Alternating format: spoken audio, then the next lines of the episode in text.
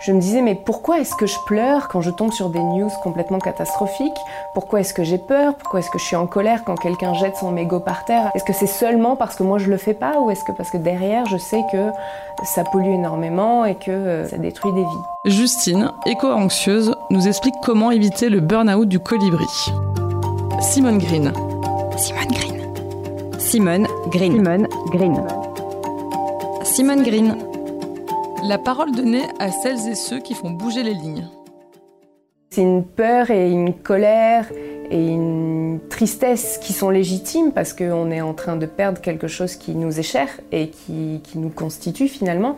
C'est un peu comme si on se coupait un bras, une jambe. Finalement, sans la nature, sans un air pur et une eau pure, euh, euh, ben, on n'est pas grand-chose. Au niveau de, des sensations, ça va être euh, ouais, une, une peur et une incompréhension, une impuissance.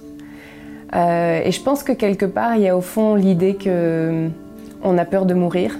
L'éco-anxiété pousse à agir. Ça permet de se dire ah bah je, rentre en action maintenant. Euh, peut-être que je vais réduire mes déchets au quotidien. Peut-être que je, vais réfléchir avant de voter. Peut-être que je vais acheter une gourde et arrêter de boire de l'eau dans des bouteilles en plastique. C'est bête, mais c'est sûr que l'entrée en action, ça permet d'apprendre à gérer son éco-anxiété.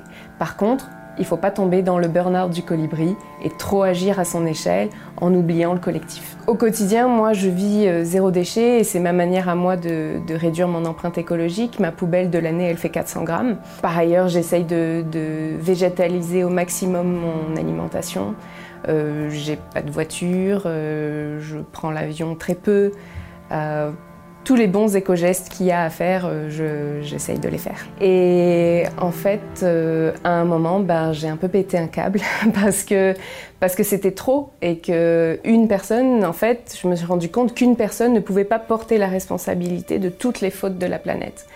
Euh, et donc je ne pouvais pas incarner en moi-même euh, toutes les solutions non plus. Je pouvais en prendre certaines qui faisaient sens pour moi. Le burn-out, c'est un terme un petit peu euh, cliché comme ça, mais c'est pour dire que voilà, je suis vraiment arrivée à un épuisement de vouloir être parfaite, de vouloir être à 100% cohérente. Et au final, euh, ça m'a fatiguée. Et euh, le monde n'a pas besoin euh, de militants fatigués. Les actions individuelles sont hyper importantes et il faut les garder. Mais je pense qu'il ne faut pas s'arrêter à ça. Il ne faut pas penser que la goutte d'eau sur la forêt amazonienne, typiquement, va éteindre le feu de forêt. Je pense qu'il est important de, se regrouper en association, en collectif, euh, monter une liste euh, citoyenne pour les municipales de 2020. En fait, il y a des tas de solutions, mais ça se joue pas tout seul. C'était le podcast Simone. Retrouvez-le tous les mardis et jeudis et abonnez-vous sur votre plateforme d'écoute préférée pour ne manquer aucun des épisodes. À bientôt!